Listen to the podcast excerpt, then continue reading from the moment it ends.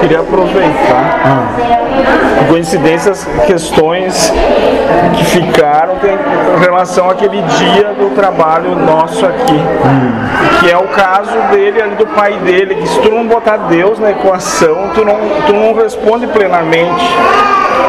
Naquele dia, o Dr. Fritz deu um exemplo que uma tora de uma tonelada caiu dentro da casa de uma pessoa sem passar por telhado, por porta, por nada, pela materialização do ectoplasma dos presentes.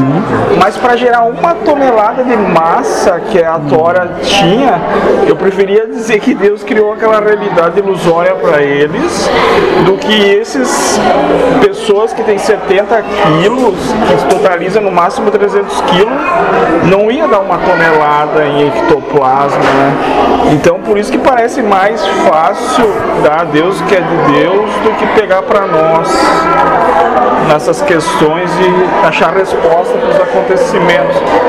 É só uma, uma conclusão minha a respeito, né? Se a gente é semelhança de Deus, uma fração de Deus, Mas é, daí eu, Todas as limitações que a matéria coloca.